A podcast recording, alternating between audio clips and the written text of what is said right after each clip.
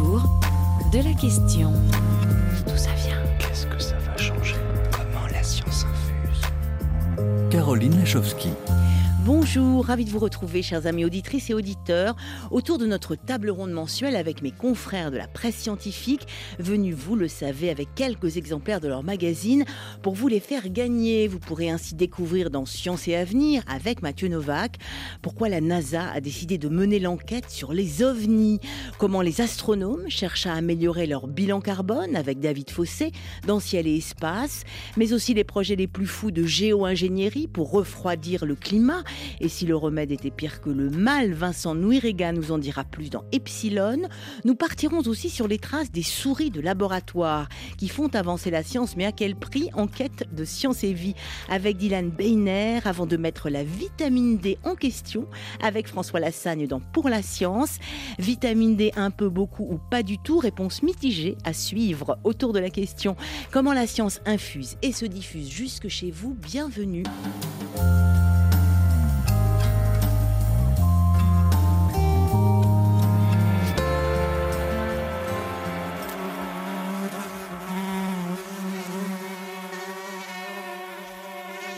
Vous en avez tous déjà vu de ces insectes volants qui s'attroupent la nuit autour d'une lampe ou d'une ampoule électrique et qui tournoient comme des fous on les pensait attirés par cette lumière artificielle. Or, une équipe internationale de chercheurs vient de démontrer que les insectes volants sont en fait piégés, désorientés et affolés par ces sources lumineuses. Leur étude étonnante et contre-intuitive est parue dans la revue Nature Communication, relayée par nos confrères du blog L'Extramédia dans cette vidéo extrait. Pour parvenir à cette conclusion, les chercheurs ont fixé des marqueurs réfléchissants sur les insectes afin de suivre leur vol en 3D. Avec des caméras infrarouges à haute vitesse, ils ont pu observer ce qu'on appelle leur réponse lumineuse dorsale. La capacité des insectes à se maintenir dos à la lumière grâce à une adaptation constante de leur trajectoire. Avec des sources de lumière naturelles comme le Soleil, c'est ce mécanisme qui permet à l'insecte de maintenir une trajectoire de vol stable, bien orientée par rapport à l'horizon mais qui désoriente complètement le vol avec de la lumière artificielle. Pris par une sorte de vertige, l'insecte tourne en rond autour de la source lumineuse, voire s'écrase au sol si la lumière, orientée vers le haut, le piège dans une configuration de vol improbable. Une grande partie des insectes volants serait donc rendue fou par la pollution lumineuse. C'est contre-intuitif, c'est assez bouleversant. Une réaction peut-être, David Fossé, à cette pollution lumineuse qui, qui rend fou euh, les insectes et qui expliquerait peut-être en partie euh, leur déclin d'ailleurs depuis une trentaine d'années?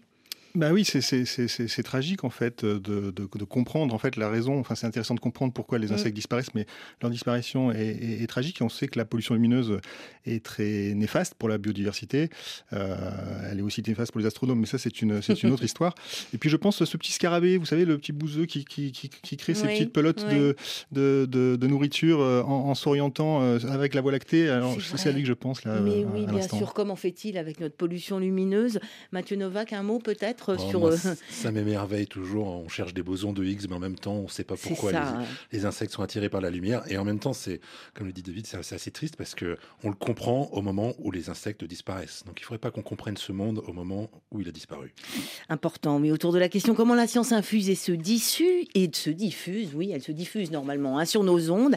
Ben justement, avec vous, Mathieu Novak, on va se demander pourquoi et comment la NASA a décidé de mener l'enquête sur les ovnis, objets volants non identifiés. Réponse dans Science et Avenir, juste après l'envol musical et céleste d'Olivia Dean, qui chante les ovnis UFO en version originale sur RFI. I'm trying to fly a UFO, don't really do this often. Plus, I forgot all the controls, me and my sexy problems. If love's the drug, then I'm a mug, and I've tried plenty of them. You're the best version that I've seen.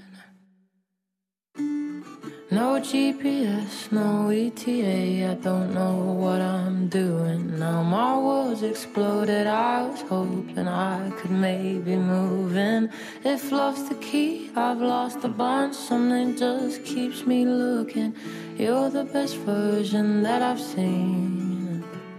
And I need somewhere to land, I might as well I'll and through your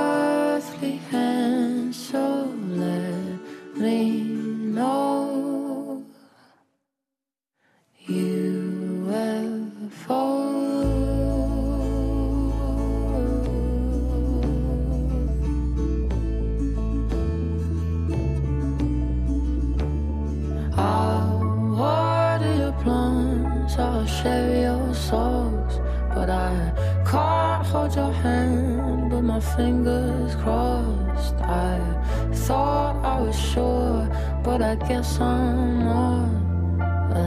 You're the best version that I've seen. I need somewhere to land. I might as well fall.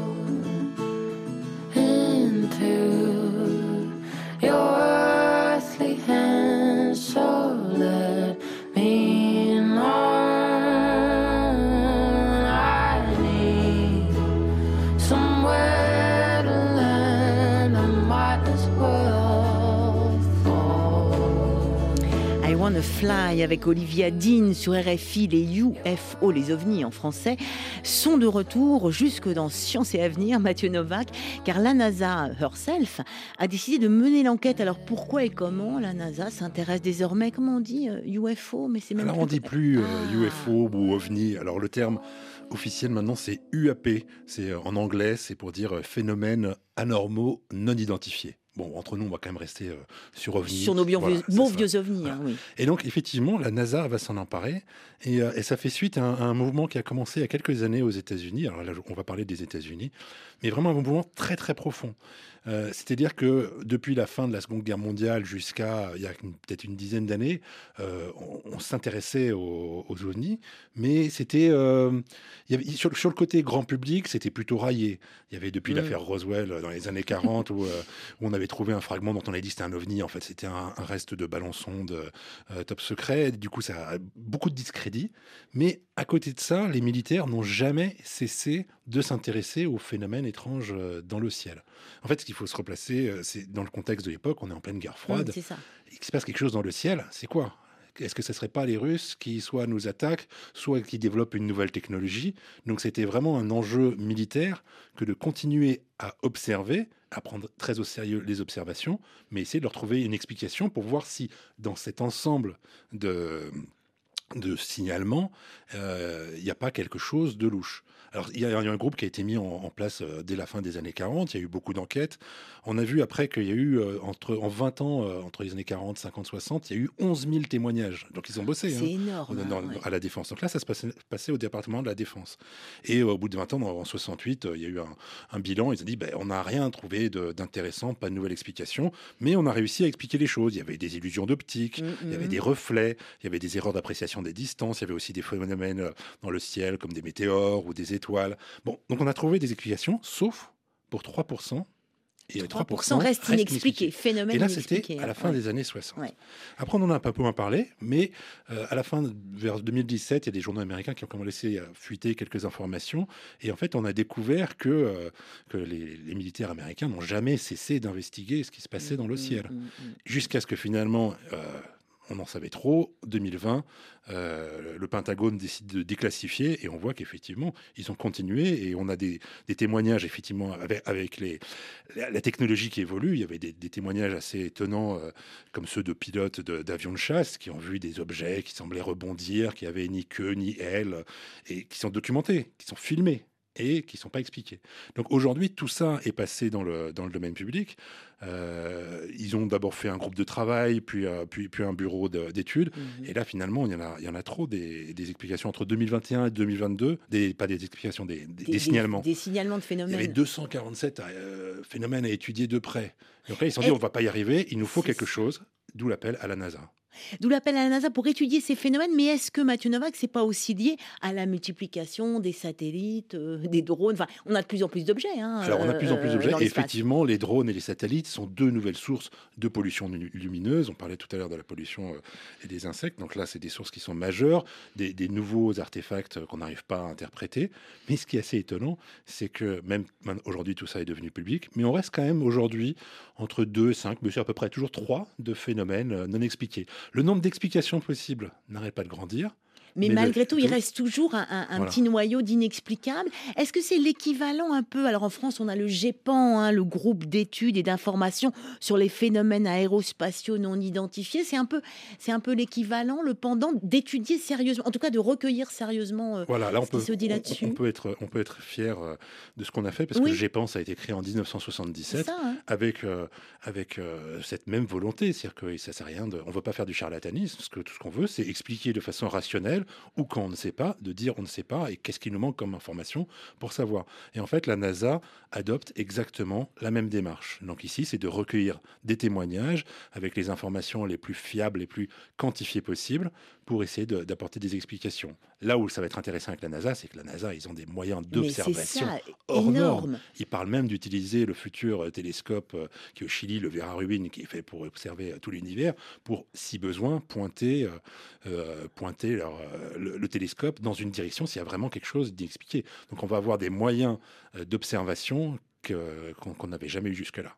Et le but derrière, il est de comprendre, il est peut-être euh, de ah trouver. Ben, alors, alors hein, évidemment, au fond, il y a deux façons de répondre. D'abord, c'est comprendre, c'est-à-dire qu'il y a encore pas longtemps, le GEPAN a trouvé, euh, on, leur, a soumis un, exemple de quelqu'un qui a, pris des images avec mm. son télescope, et en fait, on a vu que c'était une image de son propre fond d'œil. Donc en fait, on découvre ça, des phénomènes. Voilà, vous montrez l'image, c'est incroyable. Donc on trouve des phénomènes d'optique. Donc la science avance quand même avec ça. Mais on va pas se mentir entre nous, Caroline. Humainement, on a toujours envie de, de se dire, et ça n'a pas été écarté, hein, il y a eu des, des hypothèses qu'il y a peut-être quelqu'un qui nous rendrait visite. Le fait est que c'est hélas très très peu probable parce que vu euh, ce qu'on sait de la durée de vie des civilisations et de la taille de l'univers, pour qu'une euh, civilisation ait le temps de se développer et de faire le chemin juste chez nous. et que ça tombe pile maintenant, la probabilité reste assez faible, mais on aura vraiment là maintenant les meilleurs moyens du monde pour le, pour le savoir. C'est ça, et puis l'étrange, on aime bien, puis le mystère, la part de mystère évidemment. Ce qu'on ne sait pas encore. Mais voilà, ce qu'on ne sait pas encore. Voilà, pourquoi et comment la NASA va mener l'enquête sur les ovnis, article avec photo à l'appui, signé euh, Franck Daninos. Hein, c'est ça, dans Science et Avenir de ce mois de février, dont nous avons quelques exemplaires à vous offrir, chers amis auditrices et auditeurs à l'esprit libre et ouvert. Allez, on va rester dans l'espace avec David Fossé de Ciel et Espace, qui va nous expliquer pourquoi et comment les astronomes cherchent eux aussi à améliorer leur bilan carbone juste après s'être baladés avec Mademoiselle K sur RFI dans l'espace. Dans l'espace, pas de son. Ils ont peur de perdre ce qu'ils sont. Si tu tends bien les yeux, tu peux les voir. Sur Terre, ils avaient plus les pieds. Alors, ils ont creusé des cratères, se sont enterrés.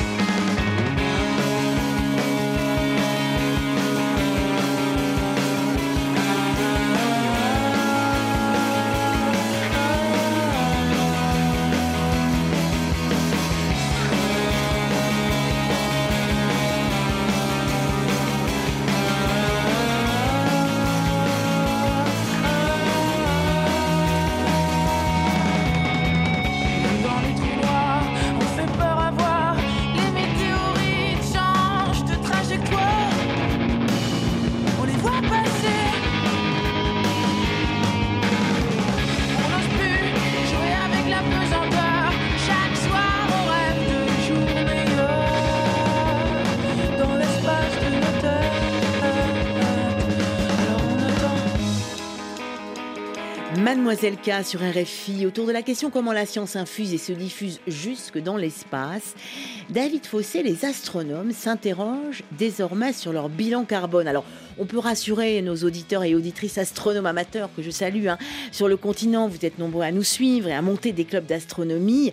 Bon, ce ne sont pas euh, les petites euh, lunettes astronomiques euh, qui sont en question là, c'est vraiment les grands instruments de la science astronomique qui mettent effectivement, qui émettent effectivement beaucoup de CO2. David Fossé, dans Ciel et Espace, vous nous expliquez cette prise de conscience finalement.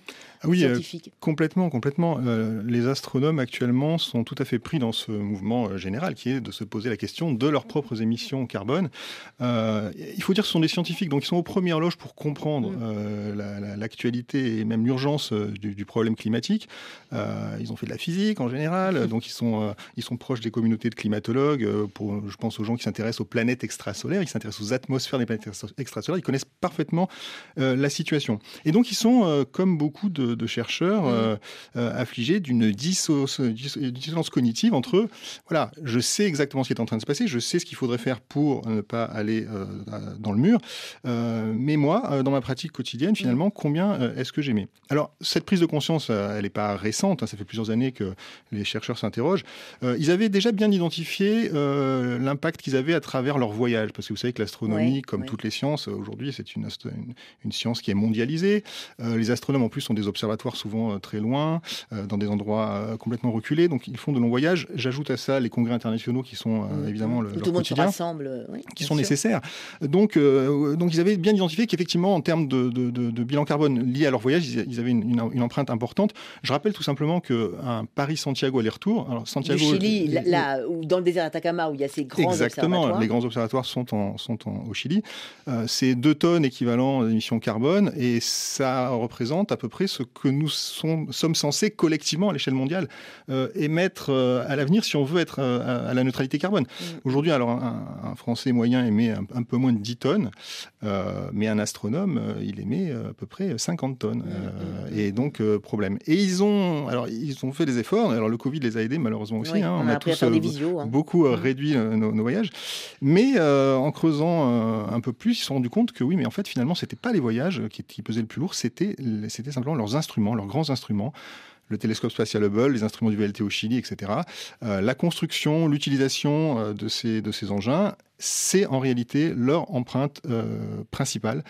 Et donc là, problème la parce construction, que... parce que ces engins sont absolument énormes euh, et qui consomment énormément et qui sont situés en plus, euh, et ils émettent énormément de carbone. Ils sont situés au sommet du Chili, au sommet d'Hawaï. Alors entendons-nous bien, l'empreinte est calculée comme l'empreinte de la construction et de l'utilisation. D'accord. Sur 10 ans, 20 ans. Alors le télescope spatial Hubble, par exemple, c'est lui qui a l'empreinte carbone la plus importante, mais en même temps, ça fait 30 ans qu'il mmh, est mmh, dans mmh, l'espace, donc il y a quand même une bonne rentabilité de, de l'instrument.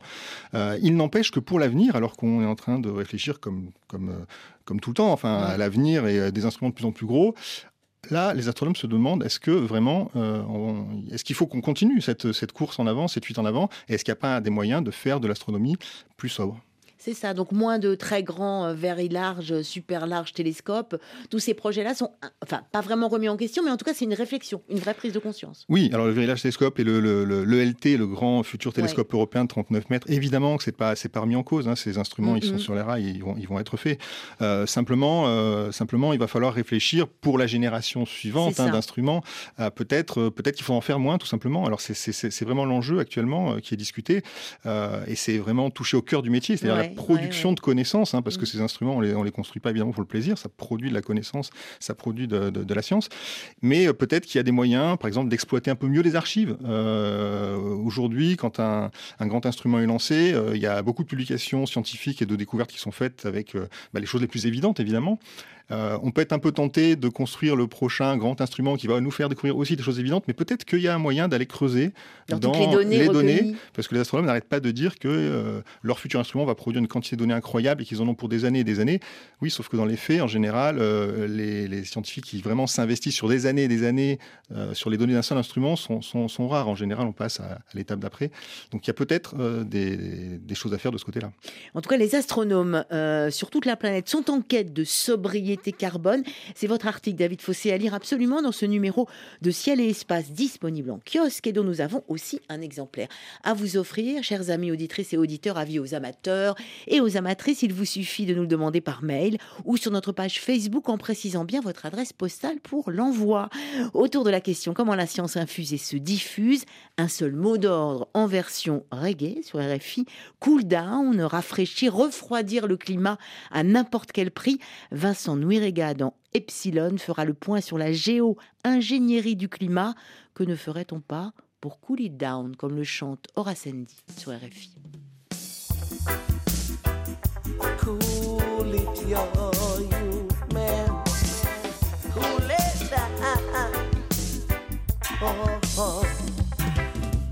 Cool it down, cool it down. No bother with the bad vibes. Cool down, cool it down. Give me the good vibes. Some people say they have love in their heart. Love in their heart. When you check them out, it never so at all. The simplest thing is blam blam blam. When push comes to shove, you have to hit them up.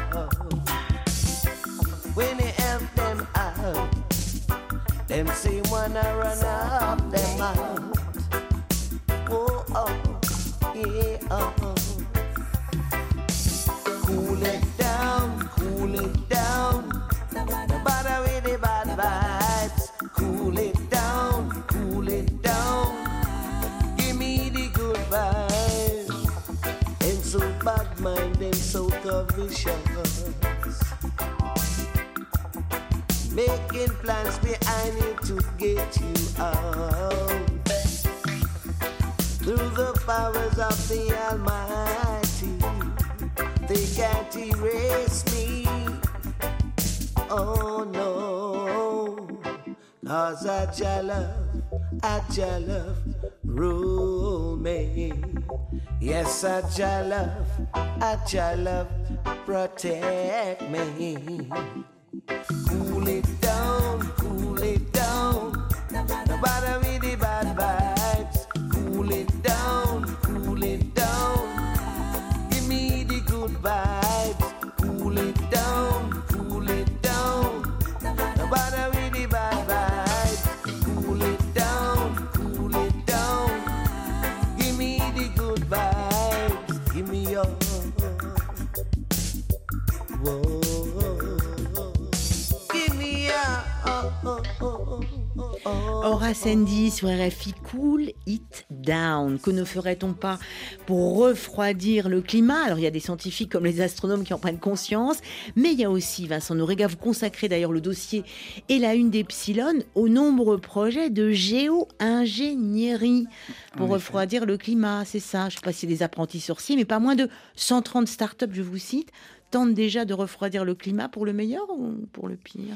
Ah, c'est à voir, en tout cas, la géo-ingénierie, ça fait 20 ans qu'on en entend parler, mais ça se résumait jusqu'à présent à des concepts théoriques, à des sages simulations numériques en laboratoire. Or là, ça devient très, ça devient concret. Alors il y a quelques cow-boys, des gens un peu fous euh, qui, euh, qui s'y mettent, mais d'autres aussi euh, beaucoup plus, beaucoup plus sérieux. Et effectivement, il y a tout un aéropage, une, une myriade de, de startups qui se lancent dans.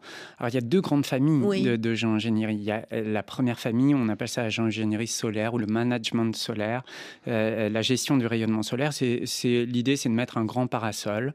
Alors et pour bloquer les rayons euh, du soleil, quoi. Un gigantesque parasol. Voilà, c'est hein, pour ouais. réduire la, la fièvre. Ouais, ouais. Euh, donc euh, on peut mettre des aérosols dans la stratosphère, on peut, on peut éclaircir les nuages, ce que font actuellement. Éclaircir les nuages, c'est Oui, presque poétique, en fait, mais on, euh, on- on injecte des petites euh, particules dans les nuages, ce qui change leur albédo. le- euh, ils, ils réfléchissent plus les, les rayons du soleil, ce que font actuellement les Australiens au-dessus de la Grande Barrière de Corail Ah depuis 2-3 ans. mhm.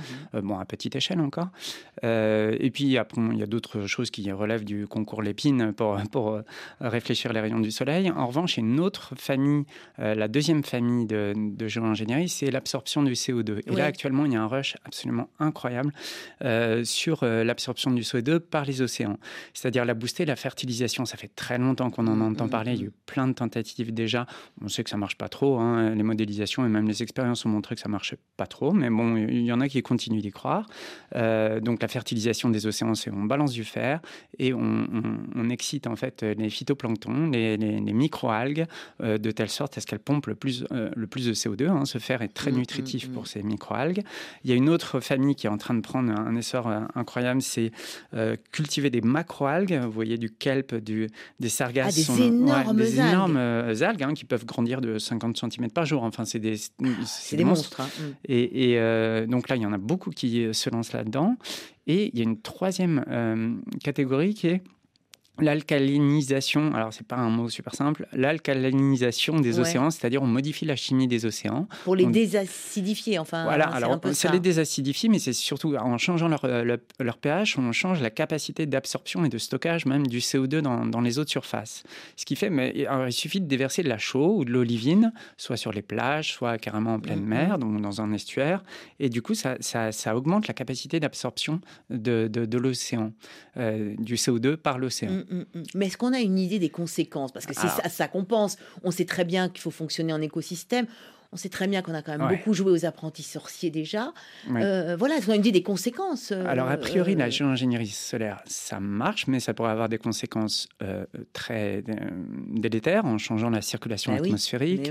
Et ça pourrait être délétère pour certains pays en particulier. Ah oui. Et alors, bon, pour le moment, il y a eu deux tentatives très artisanales. Euh, il y a un gars, un PDG d'une startup, Mexian 7, qui a balancé une trentaine de ballons sondes euh, depuis sa caravane au Mexique. Enfin bon, c'est un peu ridicule, ça. Hein. Il y a un Anglais aussi qui a tenté une autre expérience qu'il a malicieusement baptisé Satan. Donc, c'est pas très malin non plus, mais bon, il, a lancé deux, trois trucs, mais c'est vraiment aucun, aucun problème. Mais ça, ça, fait un mauvais coup de pub, mais c'est ça a créé un choc dans la communauté scientifique. En revanche, dans les océans, effectivement, euh, ça commence à devenir assez concret et ça mm, commence à mm. prendre une certaine échelle, ces tests-là. et, effectivement faire grandir des algues euh, en masse au milieu des océans on apporte des, microbes euh, de ces algues, euh, sont des lieux, des écosystèmes à part entière. Et en plus, on va forcer ces algues à aller au fond des océans. Et donc, dans, les, écosystèmes des sédiments ne sont pas du tout habitués à recevoir mmh, mmh, mmh, de, telles masses d'algues. Et sans parler de l'alcalinisation, on peut se dire, bon, bah, ça réduit l'acidification des océans. Ça, c'est plutôt bien. Hein. pour le corail, c'est excellent. Mais ça peut peut-être avoir des effets sur les écosystèmes qui sont encore assez mal compris. Notamment, en plus, les, la, contamination de ce qu'on envoie. On envoie de la chaume, elle n'est pas totalement pure. Il y, a des mmh. tentatives aussi d'envoyer des, débris de, de, carrières d'amiante euh, qui, peuvent tout à fait alcaliniser mmh. les océans, mais à, l'intérieur, il y a toujours quelques métaux euh, qui peuvent être d'ailleurs potentiellement toxiques. Et donc euh, là, il y, a des scientifiques qui disent non mais arrêtez, calmez-vous, euh, il faut un guide de bonne pratique, il faut, il faut prendre des précautions. Euh, tout le monde fait ça un peu vraiment, c'est un vrai Far West, un peu clandestinement, c'est pas déclaré. Les gens de l'organisation maritime internationale que j'ai eu m'ont dit bah, on n'est pas au courant de ce qu'ils font, on aimerait bien savoir ce qu'ils font. Et le grand enjeu aussi, ça s'appelle la comptabilité, c'est de savoir euh, est-ce qu'ils vraiment ils absorbent du CO2 parce qu'ils mmh, commencent à mmh. vendre des crédits carbone Enfin, très peu hein, pour, le moment. pour le moment. c'est un peu coup de pub, quoi. C'est un attention, c'est un, business. attention à l'intox aussi. Hein. Bien sûr, c'est un gros business. Donc, euh, ils, commencent à vendre, mais ça reste encore, euh, ça, reste encore très marginal. Mais il va falloir assurer la comptabilité et c'est extrêmement difficile. C'est un vrai sujet de recherche de savoir le fait de balancer là au milieu de, l'océan tel ou tel tel ou tel produit, de savoir si ça vraiment absorbe quelle quantité de CO2 et est-ce que ça la séquestre réellement pendant des dizaines, des centaines d'années, ce serait euh, vachement bien, euh, mais au moins, au moins des dizaines d'années. Et, donc, ce, on a un peu peur que chaque start-up ait sa petite méthode de comptabilité bien ah. avantageuse. Euh, Pour dire, moi j'ai réussi, moi ça marche, voilà, alors c'est un peu ça qui se dessine. Et donc, beaucoup de, chercheurs disent ça va trop vite, il faut, il faut, se calmer. Mais bon, on est dépassé. Actuellement, tout le monde On est dépassé, mais c'est quand même votre sentiment à la rédaction de ce, ce dossier euh, sur la géo-ingénierie, c'est quand même ah. attention ou, Moi, je m'attendais à ce que, enfin, bien naïvement, je m'attendais à ce qu'au début, on fasse des expériences véritablement scientifiques, mm. dans un cadre euh, bien strict et rigoureux, et puis après, on pourrait passer à une plus grande échelle éventuellement. Bon, passer de petite à grande échelle, ça peut faire surgir aussi d'autres problèmes. Mais, et là, en fait, bah, en fait, les businessmen ont pris le, ont pris le, pouvoir, assisté de, de quelques scientifiques. Hein. Je ne dis pas que les startups ne sont pas, euh, ce ne sont pas des gens euh, sérieux. Il y, a, des gens très sérieux, mais il y a quelques fous furieux aussi. Attention aux fous furieux. Pour se faire son idée, donc dans cette jungle de projets, dossiers complets sur la géo-ingénierie du climat à la une et dans le magazine Epsilon, dont nous avons aussi quelques exemplaires à vous offrir. Chers amis auditrices et auditeurs fidèles autour de la question, nous allons maintenant remettre en question, mettre en question les souris de laboratoire. Ce sera avec vous, Dylan Beiner, dans Science et Vie. Et d'abord avec le groupe américano-latino Mo Horizon et sa Little Mouse sur RFI.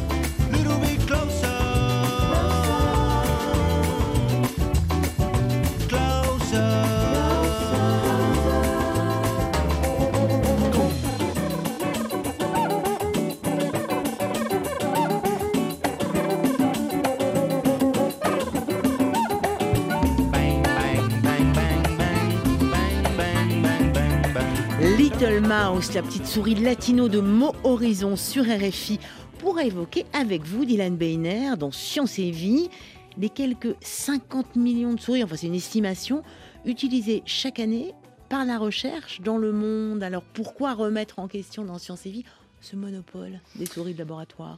Eh bien parce que en discutant sur d'autres sujets, euh, avec euh, bon nombre de chercheurs, en fait, c'est quelque chose qui est revenu assez régulièrement. Mhm. Alors, vous disiez 50 euh, millions, c'est probablement beaucoup plus que ça, mais c'est mhm. très compliqué aujourd'hui d'avoir une estimation fiable parce que les États-Unis, par exemple, ne font pas de recensement généraux. Et aussi pour une, enfin, pour une, un autre chiffre qui est euh, un peu dur, c'est que sur euh, les tests précliniques, sur les, euh, les, molécules chimiques, en fait, on se rend compte que sur les tests sur les souris, seulement 8% de ces tests précliniques passent en test sur les humains derrière, parce qu'on se rend compte que le reste ne marche pas. C'est ça, donc en fait, on sacrifie des souris, pour le dire comme ça. Ou en tout cas, on fabrique des souris et, ça ne sert à rien, bah, au bout du compte. On ne sait pas si ça sert à rien. Euh, probablement qu'à l'origine, ça fait quand même une centaine d'années qu'on travaille sur les souris. Bien sûr, c'est un bon modèle. Probablement qu'au début, on s'est dit que c'était un bon modèle. C'est surtout parce qu'il n'était pas cher, que c'est euh, assez facile de travailler sur des souris, c'est tout petit, ça se reproduit extrêmement rapidement. Ce sont des mammifères, donc mm, mm. bon, c'est pas des chimpanzés, mais en tout cas, euh, on se dit que beaucoup de fonctions biologiques humaines doivent fonctionner de la même manière chez les souris. Euh, mais on s'est rendu compte de chiffres il n'y a pas très longtemps et on voit que ce chiffre n'évolue pas euh, tellement, probablement pour plusieurs raisons. Déjà, première, première chose qui nous saute aux yeux, c'est qu'effectivement, on n'est pas le même animal. Donc, non, on n'est pas des souris. Ça, probablement, il y a quelque chose qui ne doit pas fonctionner. Mais mm, surtout, petit à petit, on s'est rendu compte, d'une part, que euh, la façon dont on élevait les souris n'était pas forcément la meilleure façon. On se rend Parce qu'en fait, on fabrique des souris euh, euh, un peu différentes, enfin qui sont pas des souris pas, pas, tout à fait réelles, enfin naturelles. on, peut, on peut dire ça comme ça. En fait, il y a un énorme business qui s'est créé il y a quelques dizaines d'années maintenant sur la souris à la carte on est un labo de recherche, on veut travailler sur Alzheimer. Aujourd'hui, on peut acheter une souris qui a Alzheimer. Euh, on veut euh, une souris enceinte pour voir les effets sur euh, le, fœtus, on peut acheter une souris enceinte. On veut une souris qui a un système immunitaire qui ressemble au système immunitaire humain on peut avoir une souris comme ça. Ça, ça s'est développé notamment euh, ces dernières années avec euh, CRISPR-Cas9, qui est le, les ciseaux moléculaires, qui, permettent de, qui permettent de, traficoter un petit peu la génétique. on a fabriqué des souris euh, Et avec en fait, on a, exactement, on a, alors ce sont des souris qui sont nées naturellement. Mmh, mmh. on a désactivé leur système immunitaire souris, et en fait, derrière, avec des cellules souches humaines, on a réussi à il n'est pas tout à fait identique, mais en tout cas, mmh. on a réussi à, créer un peu un ersatz de, de, ça, pour essayer de se rapprocher au maximum. Le problème, c'est qu'on a tellement complexifié ces souris au niveau génétique qu'en fait, on n'est même pas sûr que ça fonctionne euh, vraiment comme des humains. Ça fonctionne plus tout à fait comme des souris alors qu'on commençait un peu à comprendre euh, mmh, comment, mmh. comment, ça marchait. Et en même temps, on n'est pas sûr que derrière, euh, ça soit tout à fait semblable à l'humain. Donc du coup, en fait, on est en train de revenir en arrière. Beaucoup de chercheurs nous ont dit que euh, eux, ils sont en train de revenir sur des souris naturelles qui euh, n'ont pas été euh, élevées avec la même génétique, donc avec des souris où on essaye de, retrouver euh, le même patrimoine, euh, mmh, mmh, pas mmh, tout à fait des clonages, mais en tout cas ce qui serait. Donc retravailler sur des souris naturelles qui soient des vrais modèles et peut-être quoi? Essayer, je n'ose pas parler du bien-être animal, pourtant on y pense évidemment à ces questions-là. Et, et peut-être aussi trouver d'autres modèles et pas toujours animaux. C'est bah, ça, en fait. on, a, on a d'autres. On, aimerait, enfin les chercheurs aimeraient diversifier, donc travailler de plus en plus sur, sur, sur des singes ou alors voir d'autres types de mammifères ou autres. Le problème, c'est que au niveau de l'éthique, c'est très compliqué aujourd'hui. Et en fait, on heureusement. heureusement, bien sûr. Et on tend de moins en moins à travailler sur des animaux. Donc il y a d'autres modèles qui pourraient euh, exister.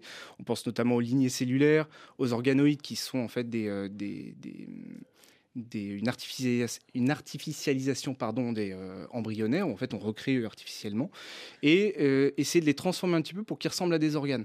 Le problème de ces lignées cellulaires ou des organoïdes, c'est qu'en fait, euh, ils sont isolés, ils ne fonctionnent pas avec d'autres, on n'a pas un métabolisme. C'est ça, et ce qui veut dire que les expériences réussies là-dessus ne prouvent rien pour la suite, et pour des organismes normaux, vivants. on peut avoir une tendance, par contre, non, ça ne mm. prouvera rien. Donc en fait, les chercheurs sont obligés aujourd'hui de, de se rendre compte, c'est qu'on est obligé peut-être de concilier, de commencer euh, sur euh, des, euh, des, lignées de cellulaires et derrière peut-être d'aller tester sur des, des, animaux, mais à moindre mesure. À moindre mesure. Donc, heureusement pour les souris, quoi, qu'elles ont encore, j'ai l'impression, les petites souris d'abord encore du pain sur la planche. Elles, hein. ont, elles ont du pain sur la planche, on s'en passera jamais réellement parce qu'aujourd'hui toutes nos recherches sont basées là-dessus. Donc mhm. ça serait quand même aussi un aveu de, de, faiblesse de retourner complètement en arrière et d'arrêter tout ça. Donc pour l'instant, on continuera là-dessus et on verra de quoi sera fait le, le futur. Mais en tout cas, peut-être moins de souris dans nos laboratoires. Ça, vous pourrez le lire dans Science et Vie de ce mois de février. Chers amis auditrices et auditeurs, qui remet donc en question le monopole des souris de laboratoire sous la plume d'Yves Siama. Science et Vie dont nous avons évidemment quelques exemplaires à vous offrir. Et maintenant, on va essayer de remettre en question, cette fois-ci ça va être dans Pour la science avec François Lassagne, tout ce que nous croyons savoir sur la vitamine D. Faut-il en prendre un peu, beaucoup ou pas du tout? Avant de trancher, on écoute des fervents partisans de cette vitamine D, les rockers Drunk Mums, qui eux en veulent.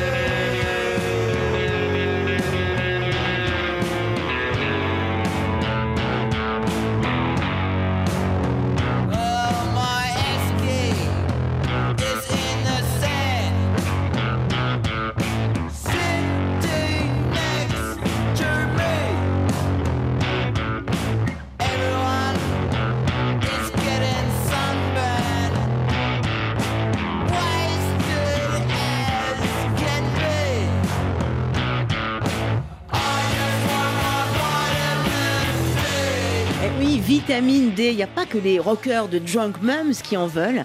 De la vitamine D, euh, François Lassagne. Et pourtant, dans Pour la science, vous remettez en question cette espèce de dogme de supplémentation en vitamine D, une vitamine essentielle pour protéger de certaines maladies, mais c'est un peu plus compliqué que ça. C'est ça, et on ne peut pas dire qu'il faut absolument que tout le monde en prenne. Oui, c'est ça. Ça a l'air d'être un peu un automatisme. Alors, ça dépend où on se trouve. Si, euh, si on écoute euh, le, groupe euh, Drunk Mums, on, peut s'imaginer qu'ils sont dans une banlieue de ville industrielle en Angleterre et qu'en cette saison, Brumeuse, il manque un peu de soleil, soleil, et que oui, ils ont sans doute envie de leur vitamine D parce qu'il n'y a pas de soleil. Parce que le truc, c'est que la vitamine D, c'est d'abord un don du soleil. En fait, c'est quelque chose qu'on fabrique nous, les êtres vivants, et la plupart des êtres vivants, naturellement. On est comme des plantes photosynthétiques, nous les humains. Mmh, mmh. Les UVB du soleil, euh, ces rayons énergétiques du soleil, dans notre peau, euh, transforment des lipides en une petite cascade de molécules qui, une fois qu'elle sera passée par, les, par le foie puis nos reins, sera de la vitamine D active, circulante, qui fait un truc absolument indispensable dans notre organisme, c'est qu'elle nous permet de fabriquer nos os et d'entretenir nos os. Donc c'est essentiel, mais on la fabrique tout seul, avec le soleil. C'est un intermédiaire réactionnel sans lequel on ne peut pas synthétiser correctement, notamment en phase de croissance chez les jeunes enfants, on ne peut pas fabriquer des os correctement. Donc, euh, dans le passé, en Angleterre notamment, quand euh, il y avait du smog, euh, le mm, mm. rachitisme était surreprésenté dans, dans mm, l'Europe du Nord, en Angleterre en particulier. Aujourd'hui encore, si on a des carences en vitamine D, ça existe, 13% des Européens seraient carencés en vitamine D, alors on a un risque plus grand de connaître un moment d'ostéoporose dans sa vie. Euh, donc oui, elle est essentielle. Elle est essentielle, mais on a un peu l'impression que c'est un réflexe automatique sous les latitudes où l'hiver est très couvert. C'est ça, le médecin euh, vous prescrit votre ampoule de vitamine D. Le médecin pour euh, les seniors, le médecin, mm. le pédiatre presque systématiquement, sans que en général les parents ne se posent de questions, bah, prenez telle ou telle quantité de vitamine D tous les jours, toutes les semaines, une fois par trimestre, ça dépend. On peut l'administrer. En général, c'est une petite capsule liquide. Les enfants trouvent ça pas très bon en général, et ça se fait à une fréquence qui dépend de, la manière dont ça a été packagé, donc de la dose qu'il y a dans cette gélule aussi, alors c'est moins clair en Europe, mais aux États-Unis, il y a eu euh, dans les années 2010-2015 euh, un engouement euh, incroyable pour la vitamine D comme quelque chose qui allait être vraiment génial pour lutter contre plein de maladies. Le diabète, mhm. l'obésité, euh, réduire les risques de cancer. Il y a eu un espèce d'engouement. Euh, Protecteur magique. Euh. Ouais, comme une panacée, mhm. qui a été en fait très nettement, et à la fin des années 2010, début des années 2020, absolument déminé en montrant que par étude, cette fois menée de manière correcte, avec des contrôles et pas juste en faisant des corrélations, euh, on s'est rendu compte que pas du tout, en fait, la vitamine D ne pouvait pas revendiquer sa capacité à réduire le risque de, des maladies telles qu'elles étaient décrites. Donc ce n'est pas une panacée, c'est indispensable quand on n'a pas de soleil. Reste la question après, à quel moment on en a vraiment besoin, à quel moment on a un risque de carence? Et là-dessus, euh, pour, euh, pour le dire clairement, euh, bah, les experts de cette question-là se sont un peu plantés dans leur communication, en mmh particulier euh, l'Académie de médecine américaine et puis la Société internationale d'endocrinologie ont fait des mesures de la quantité de vitamine D qui circulait dans des grandes cohortes de population aux États-Unis, en Europe, se sont rendus compte que en dessous d'un certain seuil, qui était en général de 20 nanogrammes par litre, en dessous, on se rendait compte qu'il n'y avait pas de bénéfice à prendre plus de vitamine D. Mhm. Ça a été interprété par pas mal de praticiens comme étant il ne faut pas moins que cette quantité-là, sinon on est au risque de carence.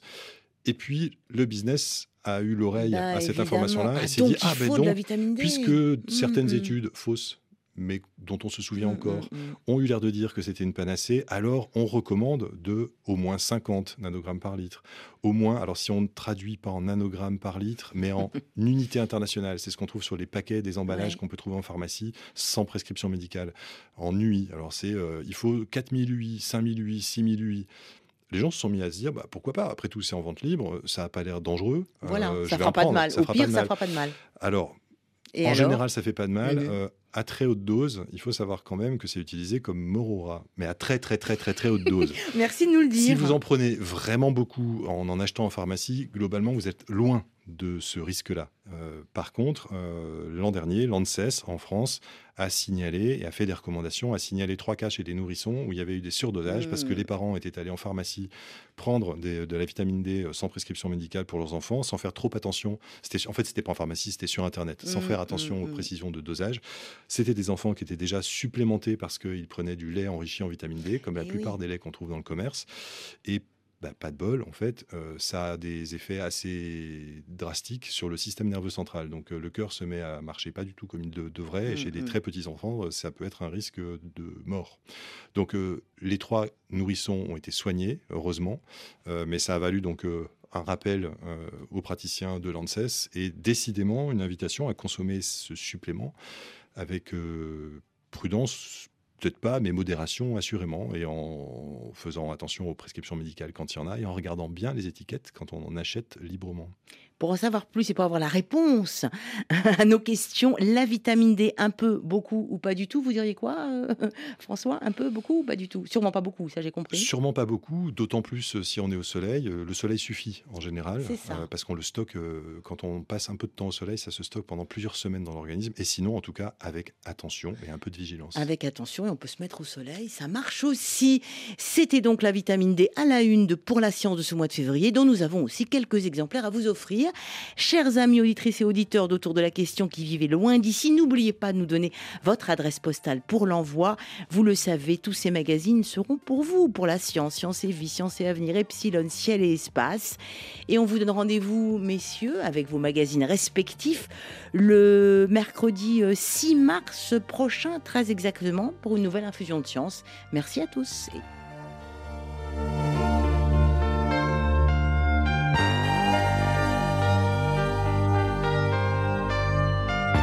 Nous contacter autour de la question rfi.fr.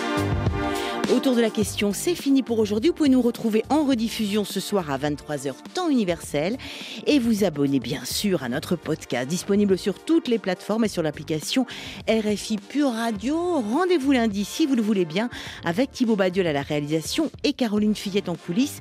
C'est Chantal Leroux qui me remplacera lundi et mardi prochain à ce micro. D'ici là, portez-vous bien, surtout restez curieux et gardez l'esprit libre et ouvert à tous les possibles. Dans quelques instants, ce sera l'heure de retrouver les informations sur RFI.